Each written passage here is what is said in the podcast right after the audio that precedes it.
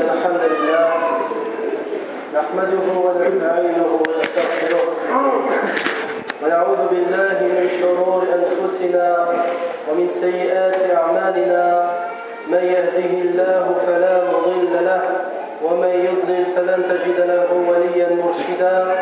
وأشهد أن لا إله إلا الله وحده لا شريك له وأشهد أن نبينا محمدا عبده ورسوله صلى الله عليه وعلى آله وصحبه وسلم بلغ الرسالة وأدى الأمانة ونصح الأمة وكشف الله به عن أمته الغمة وجاهد في الله حق جهاده حتى أتاه اليقين.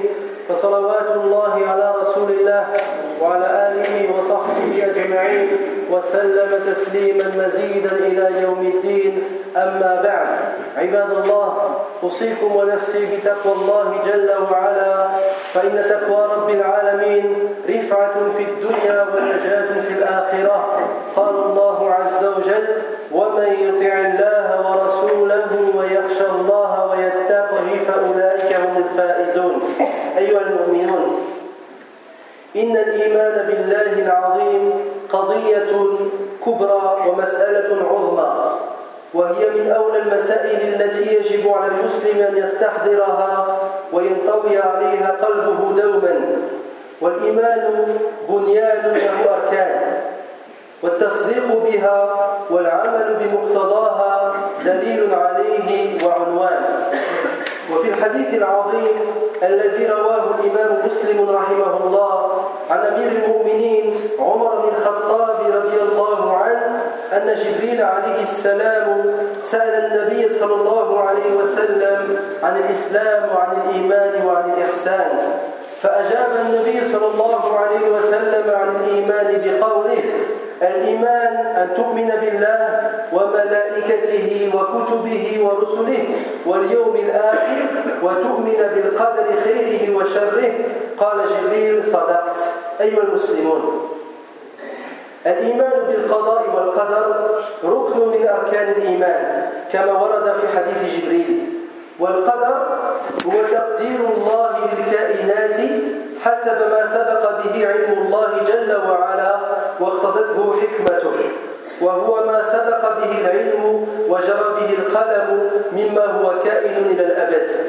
والإيمان أيها الإخوة الكرام والإيمان به هو أن تؤمن أن الله جل وعلا قدر مقادر الخلائق وما يكون من الأشياء والحوادث قبل أن تكون. وعلم سبحانه وتعالى أنها ستقع في أوقات معلومة على صفات مخصوصة. فعلمها سبحانه وتعالى وكتبها بكل تفاصيلها ودقائقها وشأها وخلقها فهي كائنة لا محالة على التفصيل والدقة كما شاء الله سبحانه وتعالى. وما لم يشأه الله سبحانه وتعالى فإنه لا يكون وهو قادر على كل شيء فإن شاءه وقع وإن لم يشأه لم يقع مع قدرته على إيقاعه سبحانه وتعالى. Chers serviteurs d'Allah, craignez Allah d'une véritable crainte et sachez que la crainte du Seigneur de l'univers est source d'élévation ici-bas et de secours dans l'au-delà. Allah dit dans le Coran Et quiconque obéit à Allah et à son messager et craint Allah et le redoute, alors voilà ceux qui récoltent le succès. Chers croyants, le fait de croire en Allah, l'immense, est la chose la plus importante et le sujet le plus essentiel pour l'homme. Et c'est la première chose que doit se rappeler le musulman, et il faut que cette croyance soit toujours présente dans son cœur. La foi est une fondation, et toute fondation possède des bases, et le fait de croire en cette foi et mettre en application ses implications est une preuve prouvant la force de cette même foi. Et dans le hadith très célèbre rapporté par l'imam muslim, selon le chef des croyants, Omar ibn Khattab, Jibril est venu au prophète sallallahu alayhi wa sallam et l'a questionné au sujet de l'islam, l'islam, l'iman, la foi l'ihsan, la bienfaisance. Et le prophète sallallahu alayhi wa sallam lui a répondu au sujet de la foi en lui disant La foi est de croire en Allah, en ses anges, en ses livres, en ses prophètes, au jour dernier et au destin, bon comme mauvais. Chers musulmans, La croyance au destin est un pilier parmi les piliers de la foi, comme dans le hadith que nous venons de citer. Et le destin est la détermination de toute chose selon la science d'Allah et sa sagesse. Le destin est tout ce qui a lieu jusqu'à la fin des temps. Le fait de croire au destin est de croire au fait qu'Allah subhanahu wa ta'ala a prédit l'estimation de toutes choses, les objets et les actions avant leur création. Et Allah a su que tout cela allait arriver à un moment précis, dans des caractéristiques précises. Et Allah subhanahu wa ta'ala a écrit cela dans tous ses plus petits détails et l'a voulu et l'a créé. Donc ce que veut Allah a lieu comme il l'a voulu et ce qu'Allah ne veut pas n'a pas lieu. Et Allah subhanahu wa ta'ala est capable de toutes choses et même s'il n'a pas lieu, si Allah l'avait voulu, toutes choses auraient eu lieu. Et القدر غيب مبناه على التسليم قال الله عز وجل وكان أمر الله قدرا مقدورا. وقال سبحانه وتعالى إنا كل شيء خلقناه بقدر وما أمرنا إلا واحدة كلمح بالبصر. وقال جل في علاه وإن من شيء إلا عندنا خزائنه وما ننزله إلا بقدر معلوم. وفي صحيح مسلم عن أبي هريرة رضي الله عنه أن النبي صلى الله عليه وسلم قال وإن أصابك شيء فلا تقل لو أني فعلت كان كذا وكذا ولكن قل قدر الله وما شاء فعل فإن لو تفتح عمل الشيطان. ويقول عبد الله بن عباس رضي الله عنهما كل شيء بقدر حتى وضعك يدك على خدك. رواه ابن بطة في الابانه Chers croyants, le destin fait partie de l'invisible. Il est donc demandé aux musulmans de s'y soumettre. Allah dit dans le Coran, le commandement d'Allah est un décret inéluctable. Et il dit dans notre verset, nous avons créé toutes choses avec mesure et notre ordre est une seule parole, il est prompt comme un clin d'œil. Et il dit également, et il n'est rien dont nous n'avons les réserves et nous le faisons descendre que dans une mesure déterminée. Et dans le recueil, authentique de l'imam muslim, selon Abu Huraira, le prophète sallallahu alayhi wa sallam a dit Si une chose malheureuse t'atteint, ne dis pas si seulement j'avais fait ceci ou cela, mais dis plutôt Allah a décrété et fait ce qu'il a voulu. C'est-à-dire C'est-à-dire Allah a décrété ainsi et il fait ce qu'il a voulu, car le mot si ouvre la porte au diable. Et Abdullah ibn Abbas anhuma disait Toute chose a lieu par le destin, même le fait de poser ta main sur ta joue. الإيمان بالقضاء والقدر يقوم على أربعة أركان مرتبطة ببعضها لا يتم الإيمان إلا بتحقيقها جميعا وهي العلم والكتابة والمشيئة والخلق فالعلم أيها الإخوة الكرام والإيمان بأن الله جل وعلا عالم بكل شيء جملة وتفصيلا أزلا وأبدا.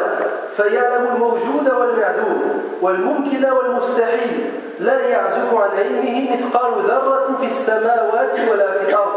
قال الله سبحانه وتعالى هو الله الذي لا إله إلا هو عالم الغيب والشهادة. وقال جل وجلاله يعلم ما بين أيديهم وما خلفهم وقال جل في علاه عن ذاته العلية وعنده مفاتح الغيب لا يعلمها إلا هو ويعلم ما في البر والبحر وما تسقط من ورقة إلا يعلمها ولا حبة في ظلمات الأرض ولا رطب ولا يابس إلا في كتاب مبين Chers serviteurs d'Allah, la croyance au destin et à la prédestination repose sur quatre piliers liés les uns aux autres. Et il n'y a pas de foi au destin sans ces quatre piliers. Ces quatre piliers sont la science, l'écriture, la volonté et la création. La science, elle est c'est le fait de croire qu'Allah est savant de toutes choses en général et en détail, éternellement et infiniment. Il connaît l'existant et l'inexistant, le possible et l'impossible. Rien n'échappe à la science d'Allah subhanahu wa ta'ala, fut-il du poids d'un atome dans les cieux comme sur la terre. Allah dit dans le Coran, c'est lui Allah, nulle divinité autre que lui, le connaisseur de l'invisible tout comme du visible. Et il dit dans notre verset, il connaît leur passé et leur futur. Et il dit également, en parlant de lui-même, C'est lui qui détient les clés de l'inconnaissable. Nul autre que lui ne les connaît, et il connaît ce qui est dans la terre ferme comme dans la mer. Et pas une feuille ne tombe qu'il ne le sache, et pas une graine dans les ténèbres de la terre, rien de frais ou de sec qui ne soit consigné dans un livre explicite. الثاني مما يشتمل عليه الإيمان بالقدر الكتابة.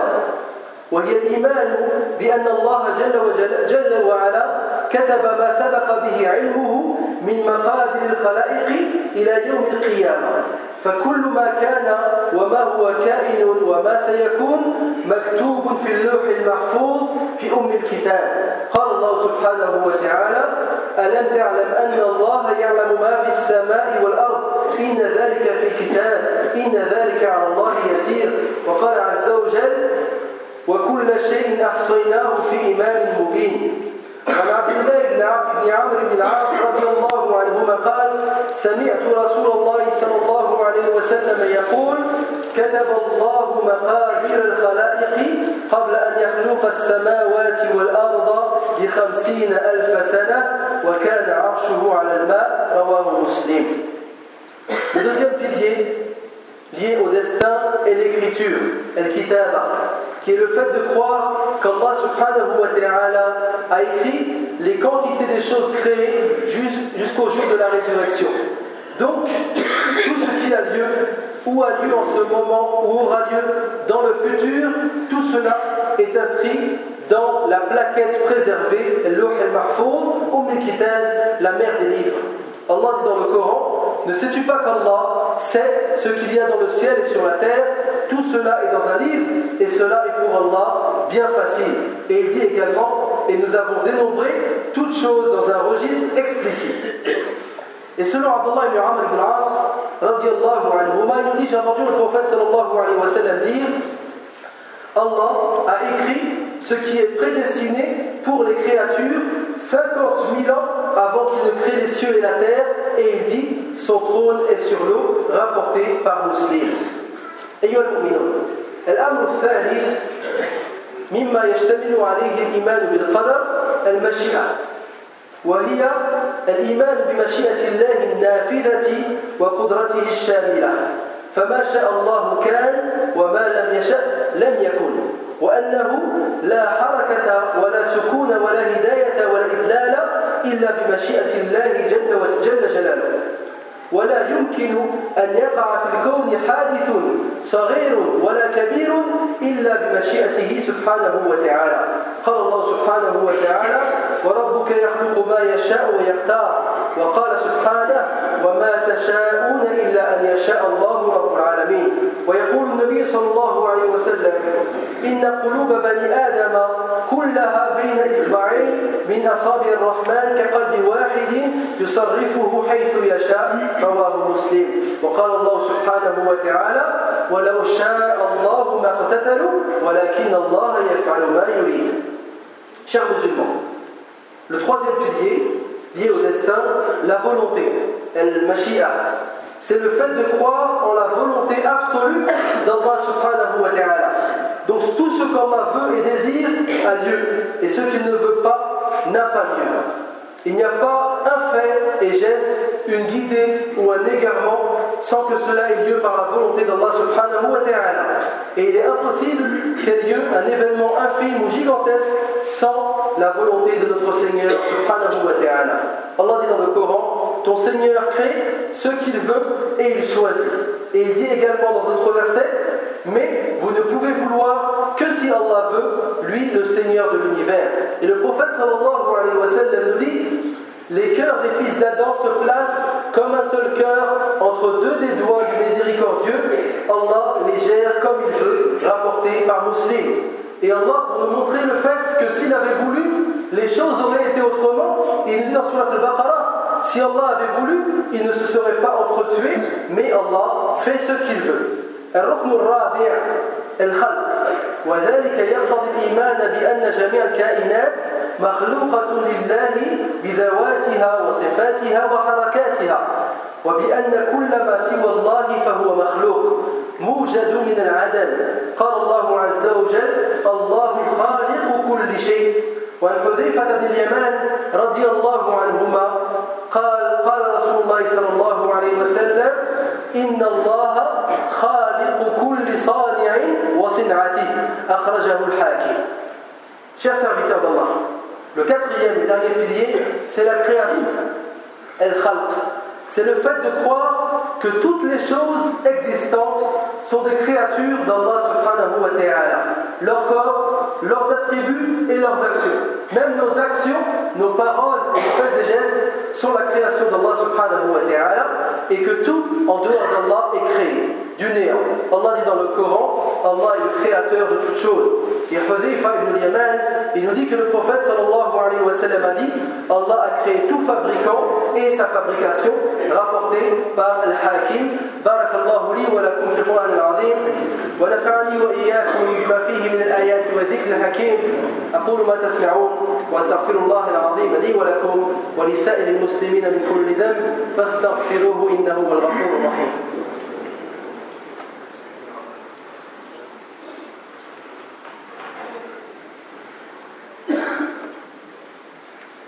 الحمد لله وكفى.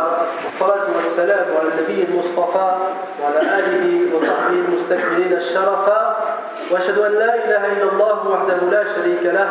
وأشهد أن نبينا محمدا عبده ورسوله صلى الله عليه وعلى آله وصحبه وسلم. أما بعد أيها المسلمون للإيمان بالقضاء والقدر ثمرات تعود على المؤمن بالنفع العاجل والآجل. فأول ذلك أن المؤمن يؤدي عبادة لله تعالى بإيمانه بالقضاء والقدر وبالإذعان لله جل وعلا والتسليم له. كما أنه باعث على الإخلاص. فإذا علم العبد أن كل شيء بقدر الله وأن الملك ملكه وأن الخلق خلقه وكل شيء مقالده بيده وأن الأمور لا تنال إلا بقدر الله وأن الناس لا يملكون شيئا لم يعد المرء يبالي بذم الناس ومدحهم في الحق. ولم يسخط الله جل وعلا برضا الناس. ولم يتزين له بل يزداد إخلاصا وقصدا لله سبحانه وتعالى. لا تأخذه في الله لومة لائم ويعلم أن كل شيء واقع تحت قهر الله وسلطانه محكوم بقدره. وفي حديث عبد الله بن عباس رضي الله عنهما أن النبي صلى الله عليه وسلم قال له إذا سألت فاسأل الله وإذا استعنت فاستعن بالله واعلم أن الأمة لو اجتمعت على أن ينفعوك بشيء لم ينفعوك إلا بشيء قد كتبه الله لك. وإن اجتمعوا على أن يضروك بشيء لم يضروك إلا بشيء قد كتبه الله عليك رفعت الأقلام وجفت الصحف رواه الترمذي Chers musulmans, le fait de croire au destin et à la prédestination procure de nombreux bienfaits aux croyants. Le premier de ces bienfaits, le fait qu'il accomplit une adoration pour Allah en croyant au destin et à la prédestination. Le fait d'y croire, euh, cette chose-là elle-même est une adoration indépendante. Comme cette croyance incite à être sincère dans notre relation avec Allah. Car si le serviteur sait que toute chose a lieu par la prédestination d'Allah et que tout appartient à Allah et qu'il a tout créé, qu'il détient les clés des cieux et de la terre et que toute chose ne peut être obtenue que par sa, que par sa permission et que les gens ne possèdent rien, en sachant tout cela, le croyant ne fait plus attention au blâme des gens ou à leur louange. Et le croyant n'encourt plus la, la colère d'Allah pour l'agrément des gens et il cesse de s'embellir pour la satisfaction des fils d'Adam. Et sa sincérité pour Allah subhanahu wa ta'ala augmente et il ne craint plus le mal, le mal, le blâme d'aucun blâmeur, car toute chose a lieu par la force d'Allah et sa royauté et sa prédestination. Et dans le hadith, le prophète sallallahu alayhi wa sallam a dit à Abdullah ibn Abbas, lorsque tu as à implorer l'assistance de quelqu'un, implore, implore l'assistance auprès d'Allah. Sache que si la communauté tout entière, tous les hommes étaient d'accord à l'unanimité pour te faire quelque bien, cela ne te profitera que dans la mesure où Allah te l'aurait assigné. Et si au contraire, tous les gens se mettent d'accord à l'unanimité pour te causer quelque tort, tu n'en pâtiras en rien, en rien, sinon dans la mesure où Allah en aurait ainsi décidé à ton encontre. Certes, les plumes sont levées et l'encre des feuillets est séchée, rapporté par Imam al-Tirmidhi. أيها الإخوة الكرام إن الإيمان بالقضاء والقدر يزيد إيمان العبد؟ قال الله عز وجل ما أصاب من مصيبة إلا بإذن الله ومن يؤمن بالله يهدي قلبه. وفي قراءة عكرمة مولى بن عباس وهذه القراءة ليست متواترة يقرأ يهدأ قلبه يهدأ قلبه يعني يطمئن قلبه. قال قال علقمة رحمه الله مفسرا لهذه الآية والرجل تصيبه المصيبة فيعلم أنها من قبل الله فيسلم ويرضى. ومن رضي عن الله رضي الله عنه. والرضا أيها الإخوة الكرام باب الله أعظم وجنة الدنيا ومستراح العابدين وقرة عيون وقرة عيون المشتاقين. إنه لا خروج للعبد عما قدر له. فلو رضي باختيار الله أصابه القدر وهو راض ومرتاح وإلا جرى عليه القدر وهو مذموم ومسخوط. عياذ بالله. عن صهيب بن سنان رضي الله عنه قال قال رسول الله صلى الله عليه وسلم عجبا لأمر المؤمن إن أمره كله خير. وليس ذلك لأحد إلا للمؤمن. إن أصابه سراء شكر فكان خيرا له. وإن أصابته ضراء صبر فكان خيرا له رواه مسلم. إن الإيمان بالقدر يفلح في تهدئة الأعصاب أكثر مما يفلح كل مسكنات الصيدلية والسكينة من موارد الرحمن لا من كسب الإنسان الإنسان لا يستطيع أن يشتري السكينة والوقار والطمانينة بماله. هذه هبة من الله سبحانه وتعالى وهي الطمانينة والوقار والسكون والأمن الذي ينزله الله جل وعلا في قلب المؤمن خاصة في مواقف القلق والاضطراب. شفر رسالة la croyance au destin et à la prédestination augmente la foi du croyant. Allah dit dans le Coran Nul malheur n'atteint l'homme que par la permission d'Allah, et quiconque croit en Allah, Allah guide son cœur. Et dans une lecture de Ikrima, il nous dit Yahda qalbahu, Yahda c'est-à-dire son cœur s'apaise. Al-Qama, en expliquant ce verset de Surat al-Taraboun, nous dit c'est l'homme atteint d'un malheur, il sait que cela vient d'Allah et il se soumet et agrée cela. Le croyant, lorsqu'il est atteint d'un malheur, il faut qu'il sache que ce même malheur vient d'Allah subhanahu wa ta'ala. Donc il faut l'accepter et agréer cela. Car l'agrément est le paradis sur terre, le repos des adorateurs et le plaisir des yeux des serviteurs. Et celui qui agrée Allah et ses décrets, Allah subhanahu wa ta'ala l'agréera.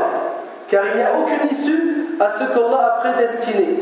Donc si l'homme agrée la décision d'Allah, le destin l'atteint alors qu'il est loué et apaisé.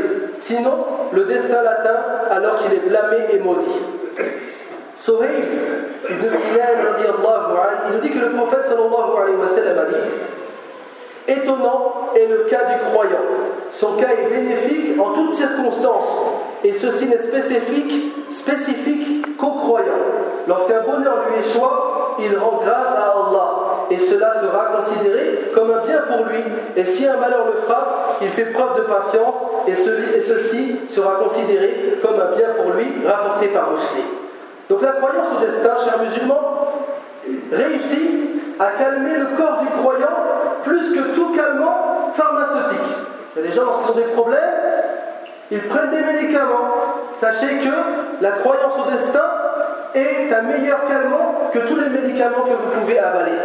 L'apaisement, la sakina, est un don d'Allah subhanahu wa ta'ala et non une chose que l'homme achète avec son argent c'est le calme, la tranquillité et la sécurité qu'Allah fait descendre sur le cœur du croyant et plus particulièrement dans les moments d'angoisse et de tourment. أيها المسلمون ومن ثمرات الإيمان بالقضاء والقدر أن يمتلئ قلب المؤمن شجاعة وإقداما فلن تموت نفس حتى تستكمل رزقها وأجلها ولن يصيب الإنسان إلا ما كتب له فلماذا يخاف لماذا؟ يخاف. لأن كل ما يصيب الإنسان قد كتب عليه لا محالة. يقول النبي صلى الله عليه وسلم واعلم أن ما أصابك لم يكن ليخطئك وما أخطأك لم يكن ليصيبك. رواه الحاكم. وكذلك يورث القناعة وعزة النفس. فالرزق لا يجلبه حرص حريص ولا يمنعه حسد. قال الله سبحانه وتعالى أم يحسدون الناس على ما آتاهم, آتاهم الله من فضله Chers musulmans, parmi les bienfaits de la croyance au destin également et à la prédestination, le fait que le cœur du croyant se remplit de courage et de bravoure, car aucune âme ne mourra sans avoir parachevé sa subsistance et son terme prédestiné. Et rien n'atteindra l'homme sauf ce qu'Allah en a décrété ainsi. Donc pourquoi le musulman a-t-il peur Pourquoi le musulman a-t-il peur Et pourquoi son cœur est plein d'angoisse alors que tout ce qu'il atteint, c'est Allah subhanahu wa ta'ala qui l'a décidé. Le prophète sallallahu alayhi wa sallam dit Sache que ce qui t'atteint ne peut te manquer et que ce qui te manque ne peut t'atteindre. Rapporté par Al-Hakim. Donc cela apporte également la suffisance et la force de l'âme, car la subsistance n'est pas amenée par l'avarice et elle n'est pas repoussée par la jalousie des jaloux. Allah dit dans le Coran Envie-t-il aux gens ce qu'Allah leur a donné de par sa grâce الإيمان بالقضاء والقدر يدعو كذلك للتفاؤل والإيمان بالنصر القادم والفرج العاجل يقول النبي صلى الله عليه وسلم واعلم أن النصر مع الصبر وأن الفرج مع الكرب وأن مع العسر يسرا رواه الحاكم. فلا بأس ولا قنوط. قال الله سبحانه وتعالى ولا تيأس من روح الله إنه لا ييأس من روح الله إلا القوم الكافرون. La croyance au destin et à la prédestination appelle également le musulman à être optimiste et à croire au secours d'Allah et au soulagement des croyants. Car le prophète nous dit Sache que le secours est avec la patience et que le soulagement est avec le chagrin et qu'avec la difficulté vient la facilité. Et le croyant ne désespère donc pas et ne baisse jamais les bras. Allah dit dans le Coran et ne désespérez jamais et ne désespérez jamais de la miséricorde d'Allah. Ce sont seuls les gens mécréants qui désespèrent de la miséricorde d'Allah.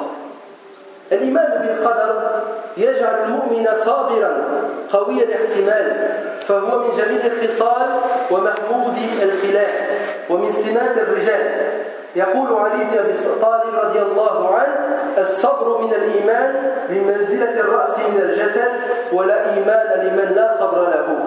ولذا تجد المؤمن بالقدر صبورا متجلدا يتحمل المشاق ويتجاوز المصاعب والآلام بخلاف ضعيف الإيمان الذي لا يقوى على الاحتمال ولا يقدر على ما يعترض له فيجزع لأتفه الأسباب بل ربما أدى به الجزع إلى الوساوس والأمراض النفسية والهرب إلى المخدرات والانتحار عياذا بالله. ولو آمن بالقضاء والقدر لرأيته لرأيته قوي الرجاء ومحسن الظن بالله سبحانه وتعالى. فإن الله سبحانه وتعالى لا يقضي قضاء إلا وفيه تمام العدل وكمال الرحمة والحكمة. المتأمل في قدر الله يكشف حكمة الله سبحانه وتعالى فيما يقدره من خير وشر. قال الله سبحانه وتعالى وعسى أن تكرهوا شيئا وهو خير لكم وعسى أن تحبوا شيئا وهو شر لكم والله يعلم وأنتم لا تعلمون. Chers également, la croyance au destin et à la prédestination des choses rend le croyant patient et très endurant. Et la patience fait partie des belles qualités de l'homme. Ali ibn Abi Talib il nous dit la patience pour la foi est ce que la tête est pour le corps, et il n'y a pas de foi pour celui qui n'est pas patient. C'est pour cela que tu verras le croyant patient et endurant, supportant les difficultés et les épreuves de la vie, contrairement à celui ne possédant pas la crainte la croyance au destin et à la prédestination, il ne peut rien supporter. Il s'afflige pour des choses futiles et s'angoisse Et son angoisse peut l'amener parfois vers l'oisawis ou bien des maladies psychologiques, ou vers les drogues, ou bien parfois vers le suicide, Contrairement, s'il avait cru au destin et euh, avait cru à ce, ce qu'Allah subhanahu wa ta'ala prédestiné, il aurait été plein d'espoir et de bonnes pensées envers Allah. Car Allah, sachez qu'il ne décrète aucune chose, aucune chose sans que ce soit par justice, miséricorde et sagesse. Également, en observant et analysant la prédestination d'Allah, le musulman se rend compte de la sagesse d'Allah dans ce qu'il prédestine comme bien ou mal. Allah dit dans le Coran, il se peut que vous ayez de l'aversion pour une chose alors qu'elle est bonne pour vous, et il se peut que vous aimiez une chose alors qu'elle vous est mauvaise. Allah c'est mieux que vous et vous ne savez pas.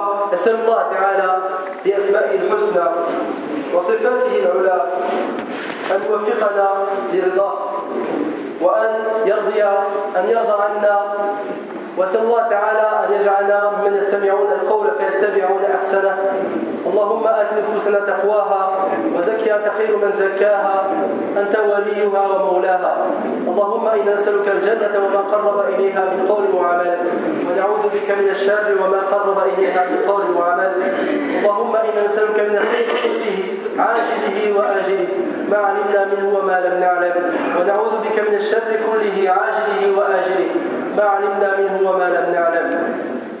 اللهم أصلح لنا ديننا الذي هو عصمة أمرنا وأصلح لنا دنيانا التي فيها معاشنا وأصلح لنا آخرتنا التي إليها معادنا واجعل الحياة زيادتنا في كل خير والموت راحة لنا من كل شر. يا عزيز يا غفار. اللهم اشف مرضانا ومرضى المسلمين. اللهم اشف مرضانا ومرضى المسلمين. اللهم اشف مرضانا ومرضى المسلمين. الشافي لا شفاء إلا شفاءك شفاء لا يغادر سقما اللهم اغفر لموتى المسلمين الذين شهدوا لك بالوحدانية ولنبيك بالرسالة وماتوا على ذلك. ربنا آتنا في الدنيا حسنة وفي الآخرة حسنة وقنا عذاب النار. وصلى الله على نبينا محمد وعلى آله وصحبه أجمعين. وآخر دعوانا أن الحمد لله رب العالمين.